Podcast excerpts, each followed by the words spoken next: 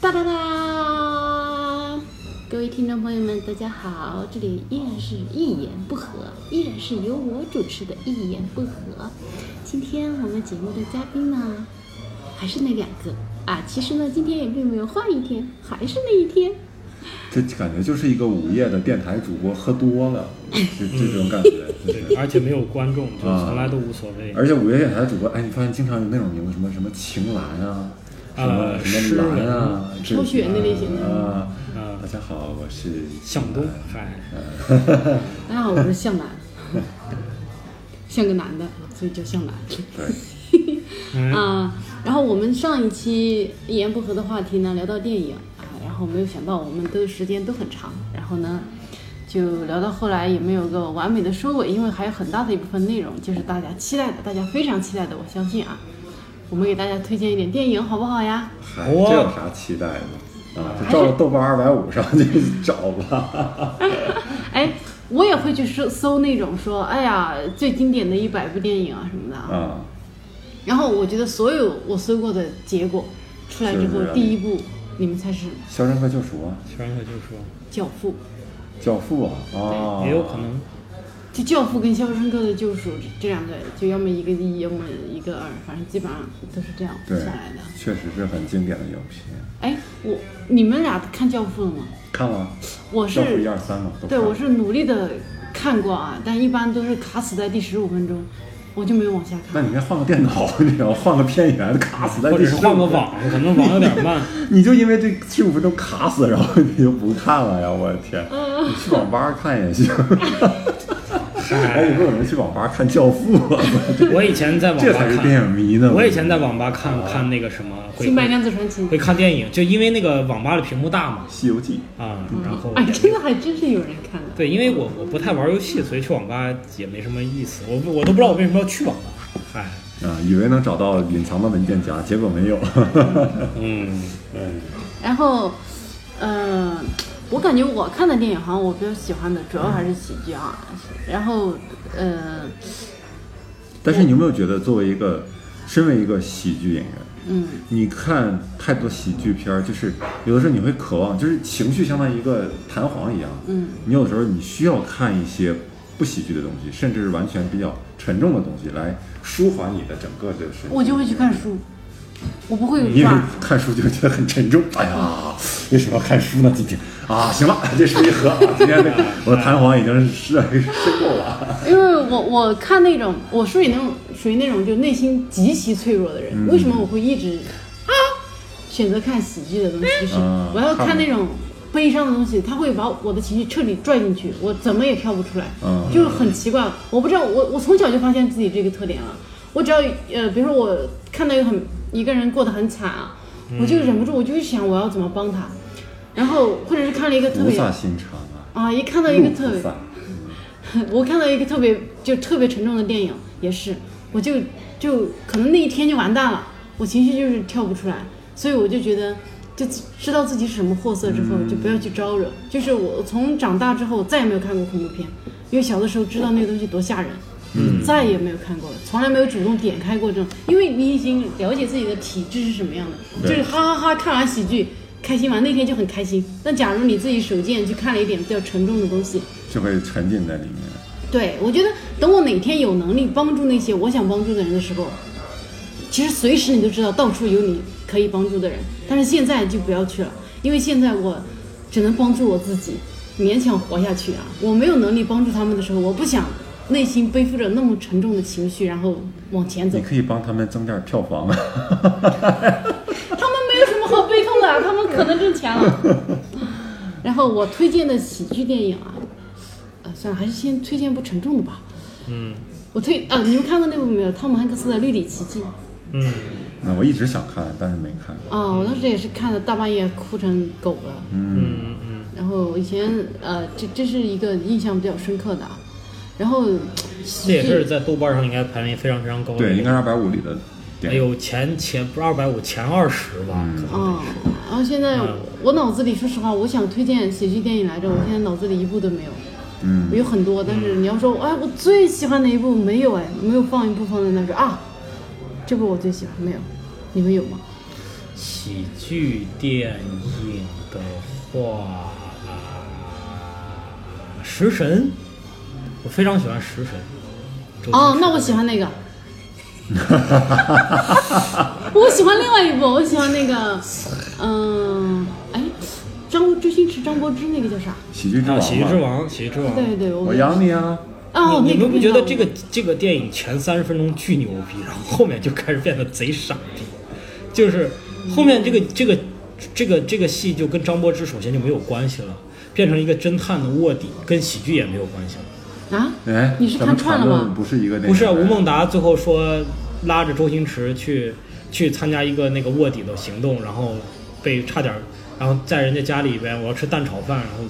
周星驰扮演送饭的嘛，这不是电影这哦，对对对，是百分之 的，五十之后就是这个情节吗？是。你确定吗？确定，你对啊可以去重所以新看一所以你就没有遍。任现何在 我，我现在我，我收回我的话啊，我其实并不太记得这部电影讲了什么。不我对吧？喜剧之王就一直讲他拍戏的事情啊。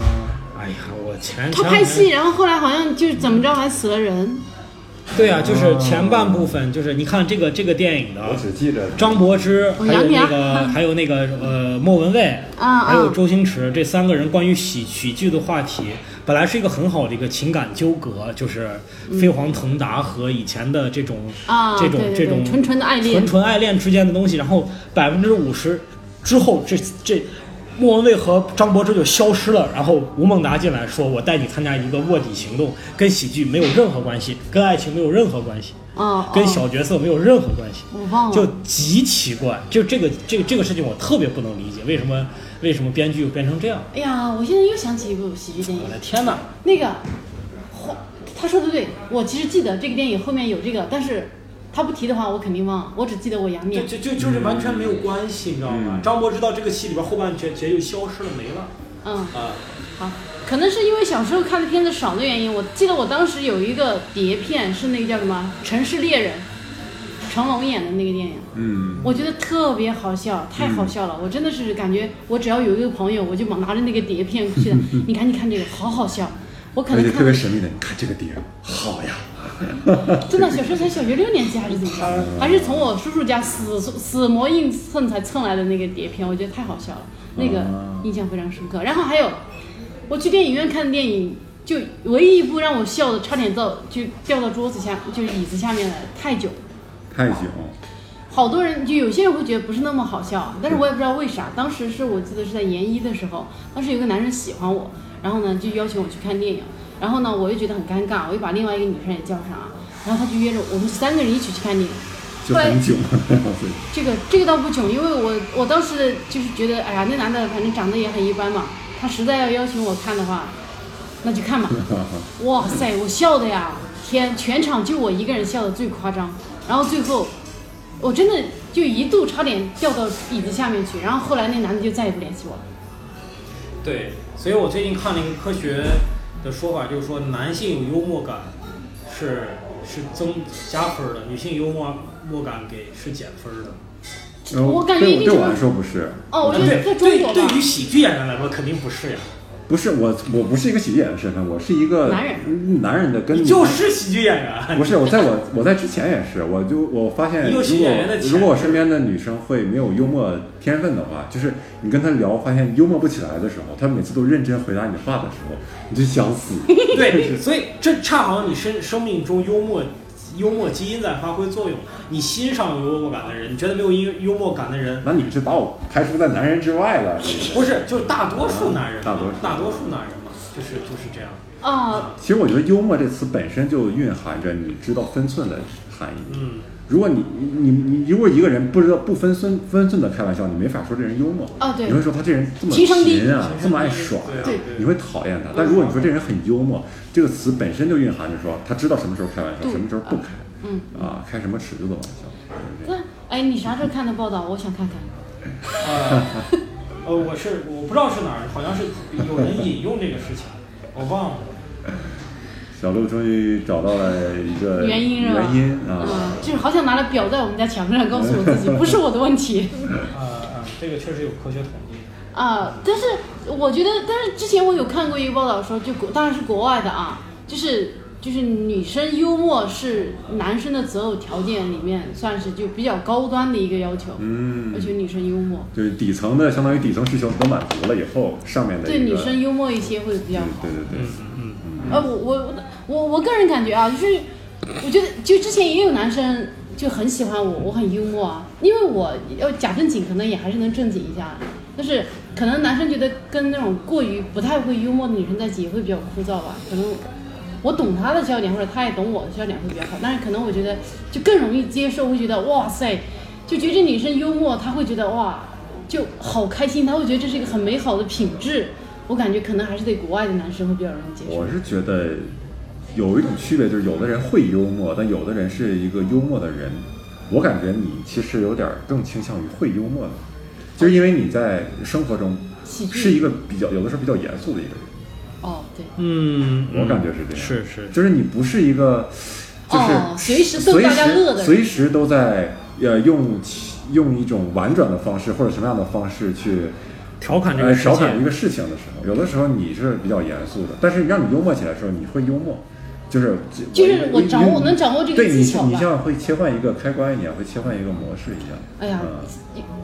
但别人说我严肃这个点，我其实听说过好几次了。对吧尤？其是工作的时候，别人就说我挺严肃的。嗯，哎呀，真的是一愁眉苦脸的干喜 剧啊，对嗯愁眉对苦，但是脸我干觉喜得剧，呃嗨真是啊！我经常是对，确实有人如果拍过我的照片，就说我工作的时候特别严肃，嗯哪怕是在干喜剧工作的时候。但是这这对啊好，其实对工作有严谨认真的态度啊。这个喜剧的创作呢，它是一个工匠的精神。哎，其实像我自哎，现在问题又跑到我身上来了。啊，没事，就跑我呗自。己一个人待着的时候，我真的是处于那种心如止水的状态啊，我就是一天到晚就不会有表情。那个也也可以叫做古井无波，就是我没听过这个词，你们欺负我 啊？什么意思身呀？上已经没有情欲的这个影响了，啊啊啊然后已经可能生啊啊，古井没有生波理呀？上影响了心理这种啊，这个没有波，嗨，小鹿还是有波的，嗨，淫荡，嗯。下下下。我我觉得我印象比较深的这个喜剧电影应该是，呃，不是不是说不是按照那个程度排，是按照最早给我带来比较大的震撼震撼和影响，就是《冒牌天神》，我记得金凯瑞的《冒牌天神》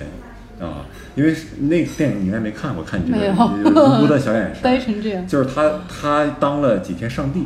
他觉得他一直埋怨上帝，你这个处理事情太不公平了。嗯，然后上帝是那个摩根·弗里曼演的，嗯，摩根，然后就是说，那你来 You 当 can you up 你对 you can you up，然后他就当了几天上帝，然后刚开始特别爽，后来呢，因为他那种膨胀的个性，然后他就就迷失了，然后最后就就失去了真爱啊，然后生活也迷失了，找不到自我，然后最后是从又又又变成一个凡人以后重新找回来，然后我觉得那个电影当时特别吸引我，就首先他那个金凯瑞的表演就很夸张，特别喜欢那种风格的表演，然后就很能玩得开自己。你会发现那种那种演员就是他会进入到另外一种状态嗯嗯，啊、就是就是完全不顾别人。他进入到那种状态以后就是疯了，他的单口表演也是特他别，单口表演就对就也是这种风格，就是靠表演，就是疯了，就是你就是相当于呃。对于外界的一个评判屏标蔽掉准，是屏蔽屏蔽掉，屏嗯蔽掉这种状态，我跟你说，我我昨天还是前天有，好像是昨天啊，嗯我当时还想我还写个段子，我就说，你知道人在什么情况下最放松？我感觉有很多情况下我都是紧绷的。然后突昨天我突然找到我最放松的时候，就是我在地我在一个美食城吃完饭以后，嗯，然后我在路上走着，我感觉我塞牙了，你知道吗？我当时吃了一个韭菜炒鸡蛋，嗯，然后我在路上走着，我开始抠牙，对面迎来走走过来一个人，他看我在那儿抠牙，我俩就在快要交汇要错过的时候，我从牙上 抠出了一条那么长的韭菜，然后我在他面前非常淡定把这个韭菜揪出来，然后啪掸到地上，然后我接着走，然后他我他错他一直看着我，然后我俩擦肩而过，在那一刻我就觉得我操，这是我最舒服的状态，因为我根本不屌你，这我就是我不在意你的眼光，我我让你看着我，我从牙上抽出一根韭菜掸在地上，然后我从你身边走过去， 就是然后那 人想着这起码是个省长的儿子，无法无天。就是就是你你难得非常释放的那一刻，就是那种那种演员就会进入那种状态。我有时候在台上表演，可能也会进入那种状态，嗯，就特那别好。对，就是你，我感觉就那种情绪特别饱满的时候，然后，然后再一个就是呃表演特别好，然后里面的那个脑洞也特别大。再一个就是我我当时比较小嘛，然后我看了这个东西以后，他就是对对你的价值观也是有点影响，就是因为你小的时候你也想自己啊，我有一天如果是全能的话就好，你特别希望有各种各样的能能力，然后你能感觉所有的事情听你指挥就好。然后那个电影呢，当然它是剧情需要啊，一定是要反转，但是你会发现哦，确实你你有能力的那一天，你的心可能没有办法支配这个能力。哦，就是当你能力太强的时候，他会牵着你的内心走，然后最后就把你变成不知道是什么人了，啊，反正你已经驾驭不了。对你已经驾驭不了了。对，所以我我现在想，如果给我一个很大金额的钱，就是中奖中，我可能这辈子就毁了，就我无法驾驭。很多人不都这么毁的吗？对对对，就是中奖，就是不是一个好事儿。对如果你没有那个，因为你没有不是白手起家嘛，嗯你没有运用钱的一个能力啊，对对对。你就你就毁了，就毁在这个钱上了，因为你们无限多的可能性，然后就毁掉。然后他那个电影就是告诉你啊、怎么怎么样，而且里面还挺感人的，就是他有一段感情戏，就跟那个女主，然后就会在幼小的心灵里啊，就播下了这样的种子，就觉得、哦，这个人的能力还是要。有个限度，然后你要运知道怎么样运用你的能力，不要是总是想着有一天你会有权有势了，你就一定会怎么怎么样，其实不一定，你也会很痛苦。女主是那个 Rachel《六人行》里边那个 Rachel，哇，是他吗？是是她，你可能看的比较早吧，对，没已印经象没有印象了。啊，啊，Jen Jennifer 吧，好像对啊是，Jennifer 什么 Houston。啊，对然后我除了喜剧电影以外，印象再比较深的就是对我来说比较特别的一个电影，呃，也算也在豆瓣二点五里，但是呢，这个电影好像没有那么有名，叫《荒野生存》就，Into the Wild，讲一个什么事儿呢？就是美国一个大学生，然后在一个很好的学校毕业了。嗯，突然就不知道人生的意义是啥，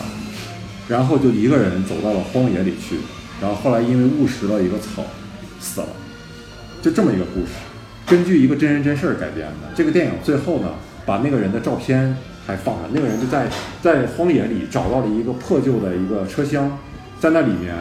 然后过日子，然后就有一天误食了一个草，然后就死了。那个，然后他拍了张自拍照，就靠着那个车厢还在笑，就已经胡子拉碴了，然后不修边幅一张照片，结尾就把那个放上去了。然后因为那个那个是我大大学时候看的一个电影，后来又看了好几遍，然后就是因为他当时可能比较符合我的心境吧，就是就是我也迷茫曾经有一刻就是对世界上一切的价值观、信仰的价值观就持否定的态度，就是不知道怎么回事儿。然后所以看他那电影你会特别走心，特别扎心。然后包括那里面的配乐，我后来还下到那个 Apple 里，就是没事儿听，就越听心情越不好。啊但但是就那喜个欢虐对死，但是那个片儿对我来说是挺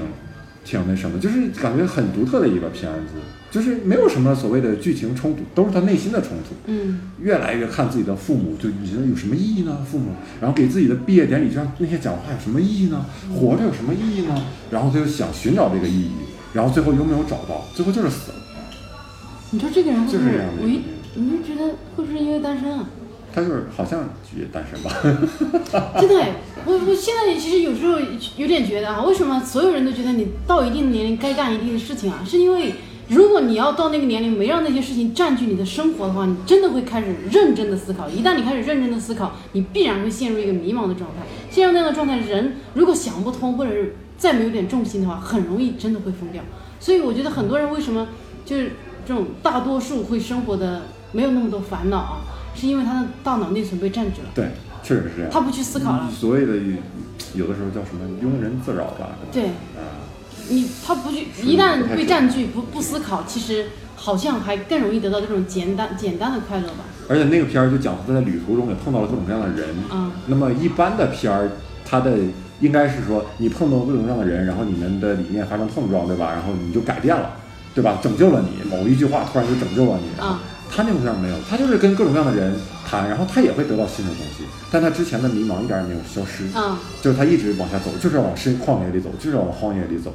然后最后就死掉了。而且我特别喜欢他片儿有一部有一个有一个地方是他跟一个老头儿，这老头儿也是自己单身，然后活了很过了很多年独自的生活，然后俩人在山上聊天儿，然后就聊着聊着，然后老头儿好像说了一个金句，就是像一个金句一样鸡汤一样的一句话，突然那个云彩就过去了，然后那个阳光就突然照到他俩身上，然后他俩在戏里就说，就是大大概意思是哇，这是只有在电影里才会发生的事儿。我就觉得特别有意思，是因为生活中确实有很多这样的巧的啊情啊况，啊！你知道吗？就跟我小学呃初中的时候看到老师一个人在那里值班，在在那个门口值班，嗯然后我说老师你为什么你不寂寞吗？然后老师转过来说，人就要耐得住寂寞呀。然后那个夕阳哗，那个时候就正好。就是透过窗户照在他背后，生命中总有那一刻，就是非常喜剧性。哎，怎么就这么巧呢？嗯嗯嗯就加深了他的光辉。然后我就特别喜欢他那一阵儿，就是他会出戏，他跟你说，哎，这可能是电影里才会发生的事儿了。但是啊，他大概那意思就是什么，上帝的光会照在你的身上，说了这么一句话，啊然后啪，那个角色就过去，这就是很巧合的一个事情。但是他又把它敢放在电影里，嗯，那让你觉还得不觉得他他就不是那种为了戏剧而戏剧，你就对觉得对对哦，对，就是有这种巧合的事儿，啊很有意嗯思。有共鸣嘛，对吧？但是我觉得像这种就是属于情绪到那儿了，说这种话就没有问题。但现在很多烂，我觉得第一个干这个事情的，你会觉得天才，对吧？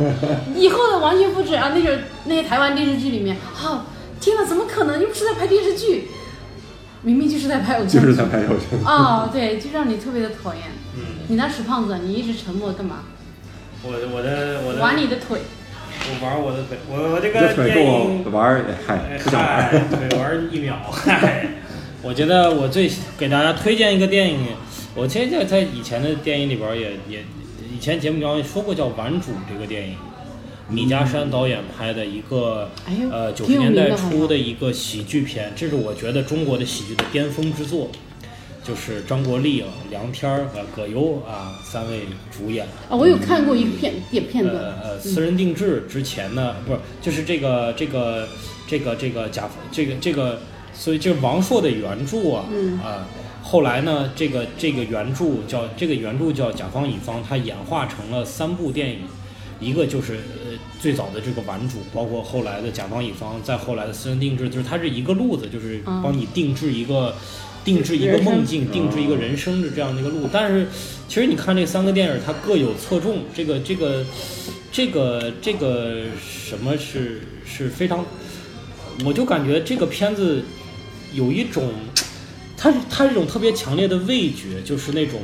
淡淡的夏日里边，然后混混合着就是就是这个奶油冰棍儿的那种味道，就好像你在撕那个最早那个奶油冰棍儿那种那种糖纸，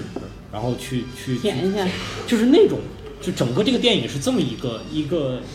就是我特别想向往的，就是这是当然是我的一个幻想，就是八十年代九十年代北京的那种夏天那种生活。然后这几个主角就穿着什么吊带儿背心，那时候流行穿那个特别短那种小短裤，就极短男的是不是对，男的啊，你看张国立有啊，的一我脸有青涩，然我后真穿的那种那有看到种，他们那时那候种身材还挺好的，身材真挺好腿腿真的很漂亮。对对对，那时候就哎呀，都流口水的声音。 然后是一个是一个非常非常讽刺的一个电影吧，很很很很讽刺，但是那讽刺也不激烈，它里边也在调侃了很多的，调侃了权威，嗯，调侃了旧旧旧的价值观，也也它它实际上也是在说，就是说它的片头就是一个一个好像就是一个。呃，臧天朔的一首歌吧，就是一个摇滚，就说是新的时代已经到来了，改革开放了，但是我们的就是说大家到底在追求什么呢？就年轻人陷入了迷茫。就其实这这他电影主要要表达的一种基调，年轻人到底要干什么去？我们这时代要要要要走向何方？这种迷茫，所以现在我觉得他对每一代年轻人都特别有这个一些借鉴意义。嗯，所以就是推荐大家看一下这个这个片子，我可能大概看了十几遍吧，好像是。玩主啊，顽主对，玩主啊，好。嗯，那么接下来推荐一点动画电影，这么突兀呀，转的、你哎这趴不是过去了 吗？啊，动画电影，哦，动画电影我我看的比较多吧。哦，对对对，你你先来，你先推荐三部啊，然后我们再补充一点点。动画电影，但我推荐的可能大家都看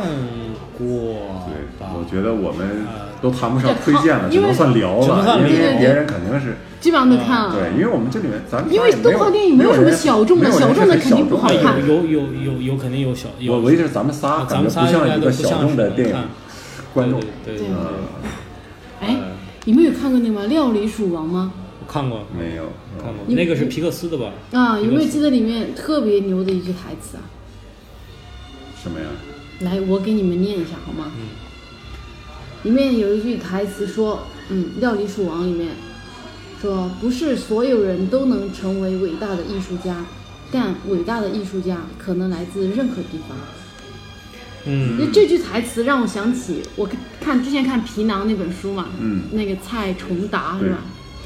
他跟有一次跟他朋友聊天，他朋友也是在北京工作，他也是在北京工作，然后他们有聊到一个观点啊，就是现在像这种呃北上广深，就整个中国的这个什么艺术圈啊、文艺啊，或者是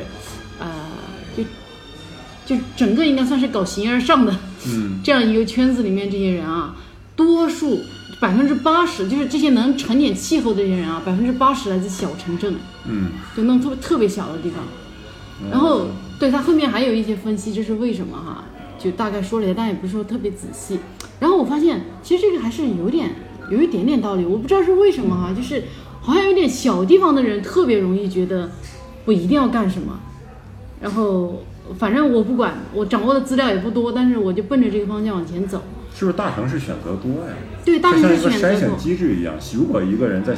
出生在小城市，但是他还想搞艺术的话，他一定是真的很想搞艺术。嗯，他最后到了大城市来搞艺术，他确实也，嗯、他就是小对一个镇子当中可能就出那么一个，对对甚至没有一个。是但是大城市的人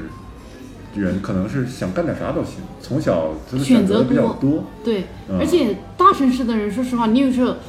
呃，有时候我走在北京大街上，大大街上啊，刚刚那个剪掉啊， 走在北京的大街上呢，我就看着这些人啊，我有时候会觉得，哎，你说这些女的啊，就相貌平平是吧？看着姿色平平，然后感觉天赋也平平啊，但是你看她那个状态，就是那种。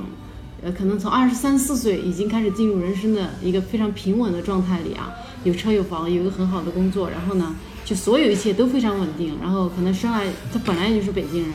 然后就在这样一个地方慢慢成长起来。他其实，你说我们所谓的理想、奋斗、梦想，对他来说，啊，就我好像从出生就已经，至少是在金钱方面，我已经在你们可能十年、二十后、十年、二十年之后的那个位置了。他其实是没有什么动力，要去说，哎，我要孤注一掷要干什么事情。可能也有一些人，他可能生来就没有说特别想干的事情啊，然后就这样下去了。但是小的地方的来的人来，我感觉只要但凡就是就觉得自己要死咬住，我也要留在这个地方，我一定要干成什么事情的，可能真的就是非常坚定的人啊。这样的人一般应该还是能说实现一点他想干的事情吧。他已经被筛选出来了嘛，嗯他来到这儿已经是，比起那些在老家的人来讲，他就是这个这个基因里边带有冒险精神的人，嗯，对，这个我很赞成，基因里面带有冒险。所以就是越是发达的地方，就说是冒险者的天堂嘛，就是你都来了嘛，你通过，我就觉得这个就是人类永远有向外探索的冲动。小到一个，你看山区的人，他一定要知道山外边是什么。啊，我看一眼回去的可以，我得知道。对，我一定要知道山外面是什么。然后，这个就像你你刚才举的那个什么荒岛什么求生、荒野生存荒，荒野生存那种界，就是他一定觉得在未知的领域，在非当下的这个环境中，有一种力量在召唤着他。所以，为什么人类一定要做太空事业？这实际上并不是说经济效益，人类的太空事业就是满足它终极的一个人类的意义，就是说我的目标，我的未来是我的归宿，是星辰大海，就是我要去去脱离这个地方，因为我看到了这个东西，我我我需要去去去脱离它，嗯，所以我觉得这是就是我觉得我们活在当下比较有。我一直觉得我们是不会缺乏意义和目标的，就是你你的你仰望的星空，你你你永远有未探索的地方。所以这个我其实挺挺挺这个，我我挺信这个什么马斯克伊伦马斯克说的，就是他说在三三四十年以后，人类就可以移民火星了。你就可以住在火星，还不是说去看一下。所以他一定要死在火星。我觉得我听完他说，我说我他妈也我也想死在火星。如果是他这个这个岁数，然后他他说他需要把他他要把这个火星移民这件事情做到商业化，就是每一个人就是有钱的你都可以去。那我也要我也要去火星，我也不要不要死在地球，就永远有就是往往往外看的这种信念。落叶归根啊，去一下火星嗨还是回来死吧。我我死外边也挺好，嗯，死无葬身之地。不知道火星当到时候会不会有中介啊啥的，可能链家我爱我家都我到火我星。我觉得可能火星的墓地比北京的墓地要便宜，我估 计。你这随便死个地方没人管你啊，哦，你就乱坟要是死啊吧？随便随便一躺就好了。随便一你躺盖个房等拆迁就完了。哎呦，我我为了死也挺费周章，我对，天哪！哎呀，这不是石老板吗？ 啊，烧了，烧了，烧了。 嗨，嗯，呃，然后等一下啊，思维暂停一下，我刚刚讲到哪？动画电影看那个，没有，我讲料理鼠王，就说对来来哦，对，我想起以前啊，我外婆有跟我说过，他们村子里面有一个人，就一个老太太死了，然后我我外婆就随便给我提了一嘴说，那个老太太啊，从出生就在那个小村子里，这一辈子在那个小村子里，嗯，就是我不知道他为什么哦，对他可能就是赶集去稍微另外一个别的村子，然后就说他这辈子的生活圈子没有出过那个镇。嗯，哇塞，我就觉得像你刚刚说的那种人类终极探索走出地球啊，就感觉人类一代一代的往下走哈、你说像我我外婆他们啊，对，能就希望来趟来趟北京啊什么的啊，再往我们下走，你想出国对吧？嗯，再往下走的就想出出出球嘛，对吧？出球出个球呀，哎，对，就是人类这个无穷无尽的这个探索的欲望。 你就看这个差别有多大，差别有多大。有的人已经上上月球了，嗯，有的人连个还有人还没有出是出这个，就是人类的差别，个体的差别差异太大了。对对，就哇，真的是形形色色的人生。然后我我就我以前没有意识到，就是说我来自一个呃特别小的地方，这件事情对我人生的意义啊。但是我现在开始意识到，就是我好像是我只要，因为很多人印象里云南就是一个比较贫穷的地方啊。然后大家可能有很多人，他这辈子是没有办法想象，有些人他是可以穷成什么样子的。嗯，然后，但是我见过那样的人，嗯至少就是说我见过那样穷的人，然后甚至比他们更穷的人，我没有见过，但是我爸他们见过，他们要去更穷的那些村子去什么的，就是然后好，我我从一个小的地方我见过这样的世界，然后我再往一个大的地方再走一下，然后再往大的地方走一下，再大一下，我就感觉其实你你算是就对这个世界稍稍微算了解的多一点的，但是一出生就在大城市的孩子，他其实他人生里面是没有这个板块的。嗯，对它构构建出来的世界跟我们就是不太一样的，对吧？来自营口的你，我营口很有嗨钱一个小城市，嗯，但城我觉得中国的城市与农村的差距是非常大的，哇，但是大城市和小城市差距没有那么大，就是二线，你说二线、三线、四线城市，我觉得反倒差距没有那么大，就特别对是对我们对这一代人，就别别跟一线比的话，二对对三对四，，其实我觉得就它差不多城市和农村差距非常真的非常大，对，哇塞，嗯我真的你哎，我不知道你们知不知道，农村像我们那边啊，还有人，我奶奶他们村啊，还有人在喂猪，就是自己个体家喂猪啊，有不啊是有啊有我我我大爷家是在喂猪啊。你知道猪的价格吗？不知道？你知道他们喂一头猪一年到头能挣多少钱吗？几百喂块头，猪应该是呃赚应该是几千块到一万吧，几千块。奶一哎，是呃不是不是不止一头猪，是几头猪？对，一头猪啊，像那种有时候猪价还跌，嗯往下跌。就是我我听说就是有那种，哇天，一年到头喂那头猪就挣个两千多。啊、如果一头猪差不多，也就那样。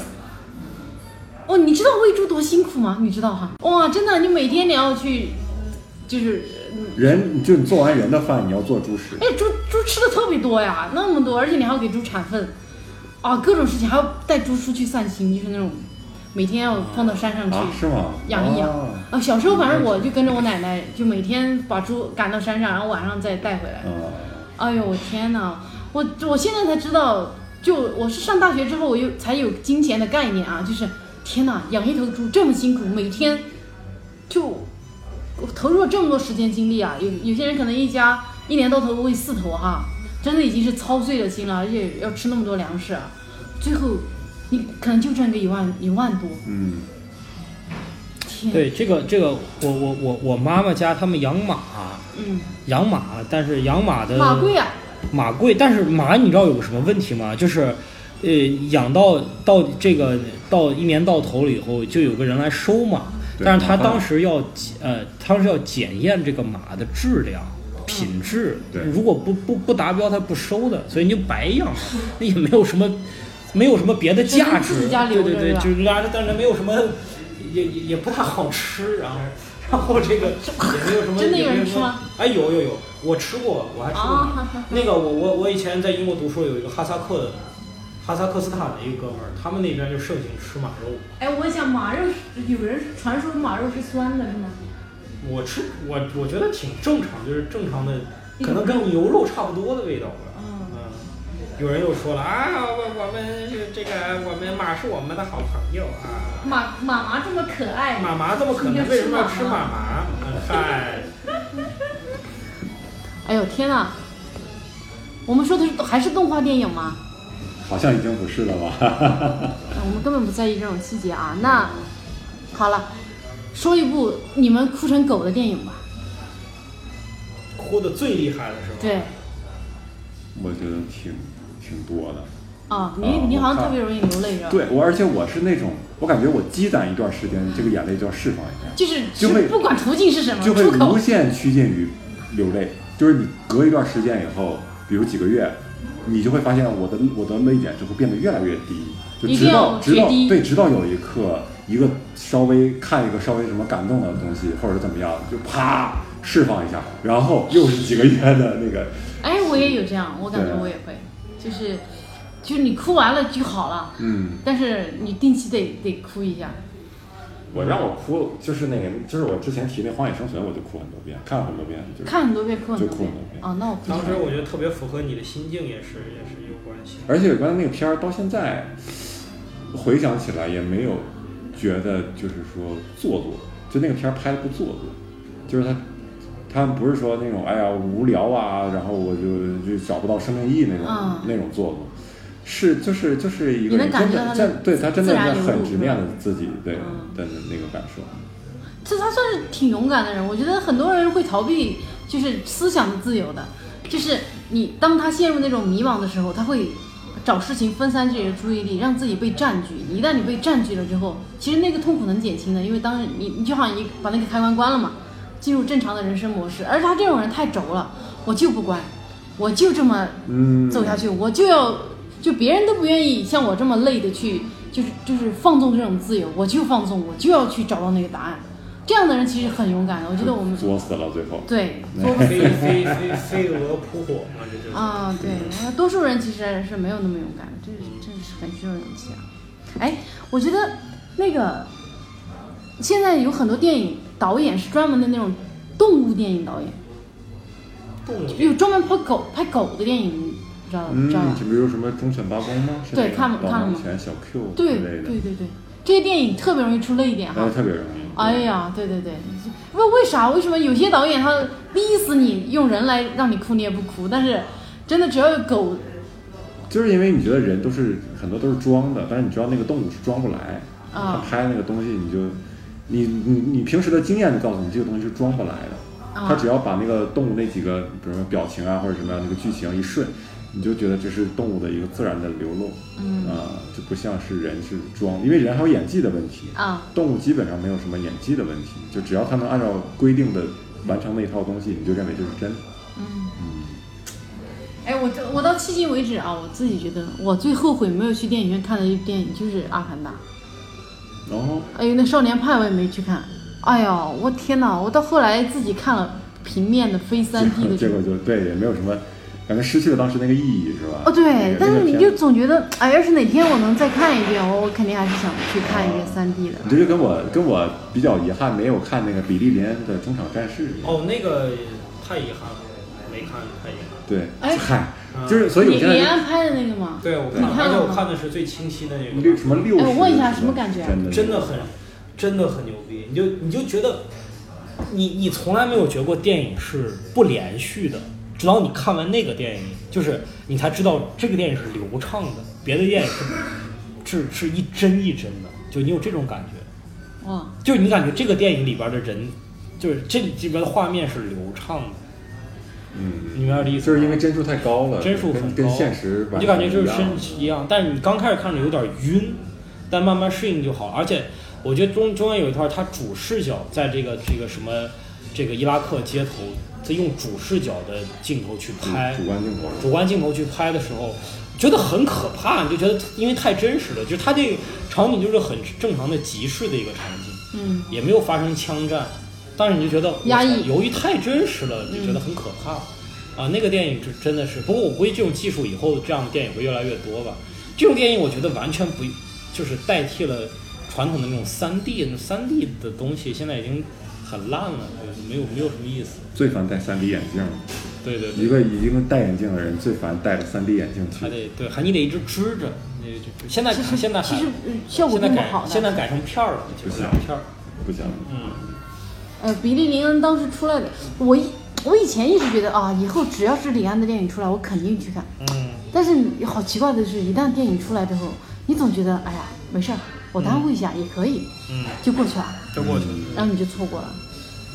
所以我我是通过这个片儿或者以后的一些经历，我就再也不相信别人的评论，我就特别想自己去试，因为《比利林恩》就是一个口碑差异非常大的一个片儿。啊有有人人说贬得一文不值，有人说特别牛逼，他就是说特别然后，所以我就觉得什么事儿都得自己想自己去看，包括后来看，比如什么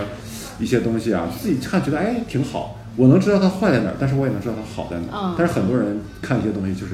就是盯着坏的一面儿，然后啪一顿贬，嗯就是大家很难掌握度。我觉得现在评价事物基本上没有一个度，对就没有中间的度，没有要么就中间是的好，所以所以牛这个逼哦要么就是说操太烂了，别看，没有一个度，就是说哎它好在那儿，但是呢那儿有不足，对然后呢对对你可以自己去去看吧哎，就是这样的评价有，但是少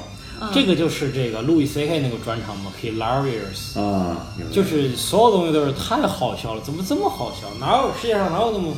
好？我就经常发现，这生活中就是说话特别夸张的人，夸张的事情。哦，就昨天，昨天热到我他妈简直想死，真的吗？就是如果你真的有过想死的念头，你就不会说这种话，你就不会因就沉为默我觉得你就会不会因为热你就会去想死了。哦，这个。这这这家店菜简直难吃到爆，就是这种，就哦，这这太难吃到爆，极端情哦绪的那种我昨天也发了微博，我说北京热到现在吃屎都想不想吃热乎的，然后底下有人吃凉的底下有凉的人给我评论说，服务员来盘冰镇的， 给他上盘冰镇的。人生梦想就是吃冰镇的吃食冰，哎呀，对，呃，哎，对了，我这我记得我我感觉我看的第一部啊，就是就是对我震撼比较大的是那个，但我是先看了小说《飘》，然后再去看《乱世佳人》啊。嗯我感觉我总觉得就这个改编电影啊，它其实总会有缺的地方，从来好像从来没有一部电影是说它改编就是从原来的小说改编来拍出来，所有人都觉得拍的还比小说好。嗯而且我觉得这里也有编剧和导演的一个野心在，就是他一定要，他一定是基本上要拍不一样的东西，就是好像没有导演改编一个东西就是为了忠实的呈现它，嗯就有有一部分是他技术上可能做不到，嗯，艺术上做不到，还有一部分我觉得所有的导演不可能愿意做一个一本小说作者的傀儡，啊，就是我原封不动的把你小说的东西拍上去，让你觉得我操太像小说了，嗯我觉得这种还是少的，应该大部分都是想加点自己的东西。嗯，我觉得郭敬明做到了。啊，忠诚的完呃完现他完 呈现他的作品是吧？我当时看那个《乱世佳人》的时候，我就有点感觉，我觉得有点啊，那是碎郭，敬明拍哦的啊，那就不看了，哎就是那个有点碎。啊，就是原来你看那个小说的时候特别连贯的剧情绵绵不断啊，但是那个到你看看看那个电影的时候，你就是只能凭着自己是看过这个小说的基础才能把它连起来。然后原来看小说的时候，你就觉得啊，就是那个那个男主对女主那种深情啊，哇天哪，怎么就世界上怎么会有这种爱啊？但是你在小说里面，你在看电影的时候，你觉得啊，这个爱有点莫名其妙，好像就真的只是因为他长得好看，对啊，其实好多爱情看了都是这样。看了一两眼，哎，其实真的是啊，就是人类这个爱有时候挺肤浅的，一开始不就都是这样吗？对，但开始的都很肤浅，对啊，我我就从来不避讳说自己肤浅这件事情啊，就比如说我可就能是因会为避不掉吧。 可能没有没有避过，就呃，你一个在滑 Tinder 的人，Tinder 的人，呃，嗯叫什么探探的人，你还好意思说我肤浅？你把你的探探给我关了。嗯但是我我滑探探的时候，并不是她长得越漂亮我越滑，不是，他就挑那对啊，些，你长得漂亮的你就不滑了嘛，嗯你就直接点赞了。不是，不是，不是，她没法点赞，我都是挑，就是丑首的先她没有没有怎么 PS 过，这画面明显是没有严重的 PS，过并且她哎呀，她你太天真了，对对，就是你但问问是齐我墨就有。点但是我像女生化会淡妆的一 样嗯，感觉。对，不，但是对吧？这个嗯，怎么说到这个事情了啊？嗯因为你分散了我们的注意力。哎，就是我觉得，呃，看那个电影啊，你就我真的有个深刻的感觉，就是哎呀，其实你说男主那么喜欢女的，一开始还真的是就因为她长得漂亮。你说那个女孩的那个性格啊，什么坚韧啊，什么这些东西，如果没有那个美丽的载体的话，没有什么卵用的。你随便换个其他的农村妇女，对吧？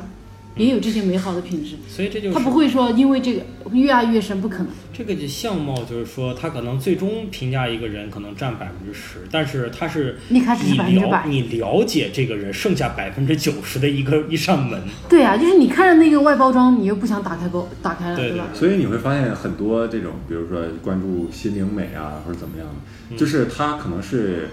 就所谓的政治正确的一个代表吧。你会发现大部分的政治正确，不要歧视什么样的人啊，或怎么样，都是发现某些先天的资源只能掌握在少数人手中，大家没有办法接受这个事实，所在呼吁以所以就要。这个是不对的，我们所有人要平等，就是要要怎么怎么看。嗯，很多都是这样，就是外貌只有少数人是漂亮的，对对对对。大家，然后大家就觉得，哎呀，怎么能看这个呢？对吧？我们要关注别人别的方面。嗯，然后，比如说有的，这个说的可能太不正确了。比如说有的人种吧，可能看上去就是很，就是按照人类的审美来说，哎，好看，嗯对吧？然后就是哎，就是好看。然后有的呢没有那么好看，嗯但是你会发现这样的人种占的比重，好看的没有那么多就是总总体人没有那么多，对吧？你你怎么会有些人就天生好看，有些人天生不好看？这哪行啊？这不能歧这叫歧视。然后平等他就是平等，这个从我觉得从最后的功效来说，那肯定是好嗯的。就是你，因为你你要消除这个东西，大家才有动力去去。至少对啊，至少大家去伪善起来、文明起来，不要对表现出来。哪怕你的人性出发，你是多么的抗拒，你也不要表现出来。这样的话就比较和谐一点。所以说，你这个东西本来就是欲盖弥彰的东西，因为如果它本来真的是平等的话，这个问题就不会产生，嗯，就不会有就没有什么呼吁人就不会有人呼吁政治正确对。为什么要呼吁呢？就是因为我们不由自主的觉得啊这样，但是我们制定出了规则，伦理道德不允许我们这样，啊我们就要嗯，对，文明不允许我们这样。对哎，我觉得我们这个时代现在变得越来越诚实了一点，就在互联网啊，就是越来越诚实一点。你们发现大家现在已经非常直面我们是颜狗这件事情了。严狗啊。啊嗯对，就是你大家就是对帅哥会跪舔，你对从来美女从来不说你是养狗啊，你没有说你是我都狗啊第一次听这个词儿，啊，就是，呃，我我就是我们会有颜值崇拜啊，就是大家就是现在就比如说就很简单的说是这是看脸的时代里边，就原来好像很少有人说这个东西，但现在已经大家都很心知肚明，而且也愿意拿这个来调侃。但我觉得更好的一点就是。就比较自信的普通人才开始愿意这样来调哎侃，自对己，对，对就是对，我是长得普通啊，但是我也有我不就不普我也有通的地审方，美啊对我也有我能就捍卫住自己，独立的站在这对个对世界对上就吸是引所别以人所的地以所方。以你看这个民族敢调侃某项东西，正正说明他已经不在乎这个东西。对，他才敢调侃。就是你看，我觉得咱们的就是总在说言论啊，我我一直是一个很乐观的人，我觉得我们的言论环境就是在越来越好，否则我们就说一些很基本的说东的太西。早了，你说你说五年前，五就是说咱都别就说五年前五，天前吧。五年前有没有这么多的人敢大肆的去去说老人，去贬损老人这个群体，说不是什么老人变坏了，而是坏人变老了，或者说我说的熊说或者是熊熊孩子这种事情，就在五年前它都是政治相当不正确的一个事儿，包括广场舞大妈。但是现在来讲，大家都敢说，就是大家都不是特别有所谓。我觉得小孩儿和老人他们也不不不那么有所畏惧这个事情。但是我觉得一定程度上，我们并没有那么多意愿想去说老人小孩这件事情。我们说点别的吧，有什么变得更好的？其他的你来讲讲。变得什么什么变得更好的，其他的这你所谓的言论，对言论，比如说反对中医，或者说就是对对中医呃中国的传统国学，什么太极拳这种东西，有一个更加清醒和正确的认识。这个东西是我们这段时间民族自信的表现是吧民？对，我民族就是自有缺点，民怎么了？嗯对对对，这是民族自信的表现。我们敢于批判，我们敢就是真的，就是说至少有不同的声音，而且有时候你在网上看，甚至是这种以前的政治不正确的声音，它占了更大的多数。那这不就证明我们的言论更加自由了？我始终是这样觉得，就是言论自不自由，不在于说让你说什么，不让你说什么。这是一方面，另一方面是说你的智力水平有没有达到你能够说的程度，你能够理解和分辨的程度。对，就是你说出来的东西，跟你脑子里想的，你你你去你去你去说一下关于中医批判，你是批判也好，赞成也好，有理你有总据得嘛你总得有一些基本的现代医学的常识，你才会去支持或者否定它，对吧？你总得知道什么叫临床实验，什么叫双盲测试，什么叫做副作用啊、这些东西，什么叫新药研发是什么流程，是吧？这些知识储备在以前没有的时候，你你谈何去说一个东西好与坏呢？对吧？所以我总觉得就是民智这个东西一旦打开了，它是回不去的。给你看一眼这个书啊，看你给你看一眼这个这个外边长什么样，忘了忘了然后忘了，说忘了忘了忘了，对不起，都忘不掉了，不是你那么简单能忘。没有，这也只是时间的问题啊。假如更严重的话，我始终我是一个我就在这方面是一个乐观主义者，真的。嗯，哎呀，怎么说到这么不能播的话题了？嗯，来，我们换一个能播的吧，我们聊聊网络大电影怎么样？这是算是电影，哦，就网大我基本一部没看过，应该我看了一部，就我那天跟你说那个《哀乐女子天团》啊因为他的那强烈个，推荐，对他那个也没有强烈推荐啊，就是他那个不太强烈，小鹿不太强烈推荐《哀乐女子天就这个电影是我觉得呃属于那种我看得下去，然后呃就算它搬上大屏幕，然后呢呃我如果说嗯、我去看，我不会说出来觉得啊是不会有那种想法啊，就是他至少人家导演把故事讲清楚了，然后呃也会有一些笑点，但是可能也不那么爆，但是你会觉得哎还还不错，你会有那个意愿哎我就一直看完吧，最后看看怎么样。当然就是可能剧情还呃剧情我觉得还算新颖的，因为肯定没有没有人会说往这个方向说一一些年年轻的特别潮的女孩子去唱哀乐嘛。然后我觉得整体这样一个电影，我觉得哎啊，现在这些电影就年轻新生代的电影导演还是有这种途径去实现自己想做的东西，还挺好的。因为你真的干一个院线电影，那不是一般人能干的。》。嗯，是的，对，那至少比较好的就是资源没有那么垄断了嘛。对吧对大对家对。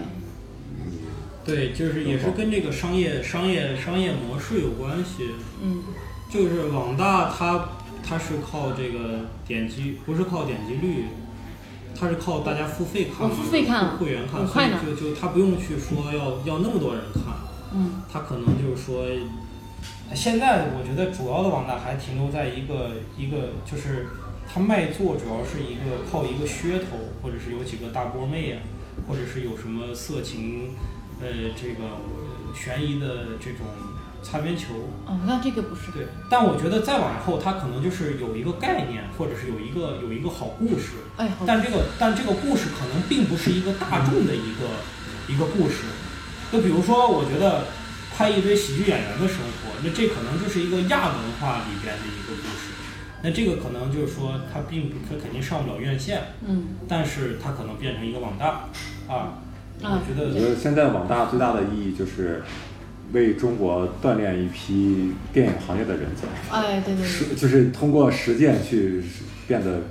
这个工熟变成熟练工种吧，对可能会会培养。别一上手就去干那个大的，然后对肯定要搞砸。嗯，哎这个，我记得那个 Louis C K 之前有说过，说他要那个，他要拍他他有一个制片人看上他了嘛，啊然后想说跟他合作，让他拍东西，然后他就开始讲他的一个想法，他觉得他要拍一部戏，就是一个人就是很丧啊，就是没有反转，就是一直丧到底，一直运气差到底，这就是这就是路路易路跟易，路易斯那 个剧里演的。呃，对对对，然后后来他就人家就走了。这个人还是太脆弱，就是真的很难接受这样的作品。真的很难技术上说。哎，我今我今天自己就有体会，我在微博上看一个人转一个，呃，就是什么小狗啊，一个在哪儿的一个狗被车撞了，眼球都快掉了，然后一个小母狗就是一半脑袋都是带血，然后居然还是强撑着回到窝里给自己的小狗喂奶，然后再舔自己的小狗，你看真是受不了。但是结尾呢，结尾就是说，哎，这狗因为这个短片儿的流行被人救起来了，现在大狗和小狗都在宠物医院得到很好的救治。我看到这儿的时候，心里才好受一些，嗯就是觉得哎呀，还好吧，是这个结尾，否则这个结尾一直下来，就是就是让我看到这个片儿，如果让它确一实直丧下去，你会死。确实难受，确实难受，就是人的接受度真的是接受不看了。那个，就说起这个，我就想起看那个蒲公英，那个萤火虫之墓。那好像是丧到尾的，对呀、对啊呀、就感觉好，就是很绝望。就是我觉得一个先进的文化就是能够接受对价值观不是那么积极向上的一个文对，化，就就而且实际上就是说这，就是先进的你文化。看日本是战败国，中国是战胜国，但是这个中国的电影总是在宣扬自己的战争电影，就是战争的正义和战争的这种、这种、这种、这种英勇，然后他们总是在宣扬战争的残酷。对，这是因为他战败了，但是中国是在宣扬魔幻战争的魔幻，对不是在宣扬正义。 看了中国的战争片，你只能让人更加去好战，你只能更加去去想去打仗。来看看看了那样的战争片，你不会再有这样的念头。就对于这个战争，对于每一个个体的摧残，好的战胜国拍的电影战争片也是这样的，整个大兵瑞恩让你看完以后不想打仗，嗯，嗯对，是的，嗯是嗯的，嗯，让你看到战争的残酷，让你看到一家就剩一个孩子，然后大家为了他去怎么怎么样。就是每个人都是关注无辜的人，对啊，就是让你不想打仗。你就像什么拯救，嗯前一阵有一个就是一个人永远不杀人，但是他做一个医护兵，把杀哎呀，人那个钢就血战钢锯岭，血战钢锯岭，这个对也是我很推荐就。是让你不想再再打仗嗯，了。包括对那个，其实咱们后来拍的那个《集结号》也是非常好的一个片儿。嗯，冯小刚拍的《集结号》，就前十五分钟的那个，把战争的那种残酷其实淋漓尽致的体现出来了。对就是而且，就他也是他知道这个那个片子实际上最后有一些，并非我们传统意义的这种高大高伟大伟大光明正确，他实际上流流露出了一个人。他的他的他的他的私心，或者是他对他的营地的这些兄弟们的这些私心，而不是说一个就是我们通常讲的这种大局观，其实不是的，这就是还是多了很多的人文关怀。哎，我又想起一个电影《驴得水》，你们看了吗？嗯，啊，那个结局嗯我真的是看不下去。我觉得他这个片儿能够上映是一个很好的事情，就是。对， 就是终于有一个价值观不是那么啊所谓的正确的对一对个，，就最后没有那个 happy ending。对啊，就对是一个很。但是我我对我我以我脆弱的心灵啊，我真的是看到那女孩头发剪短，然后就在受不了那个不是在那个就已经进入疯的那个状态，我就已经看不下去了，嗯，因为我我真的是特别脆弱，我无法接受事情更坏下去，然后我就没有看，我就直接不看了。嗯，我们是这这证明我们现在生活的都都不太好。啊，你生活不太好的时候，你需要去看一些积极向上的嗯的东西对，嗯是这样。哎，说明我这二十六年也确实没怎么好过，我一直不敢看丧的东西。嗯，我也是，就是路易我都觉得有点看不下去。其实我觉得他妈这不就是我的生活嘛，有他妈什么好看的？操，看点积极向人上的。家结婚了呀，你看你，人家还离过婚，有俩孩子，你呢？难道不应该是这种更没有结过婚的人啊？，哎呀，shut up 啊！好的，那我们今天这个电影的话题呢，又成功的如你们所愿的跑偏了。 然后最后呢，讲到石老板的单身问题啊，那但是也不重要啊。那我们今天的一言不合电影主题呢，就聊到这里啊，希望你们喜欢啊，下期再见。嗯拜拜拜拜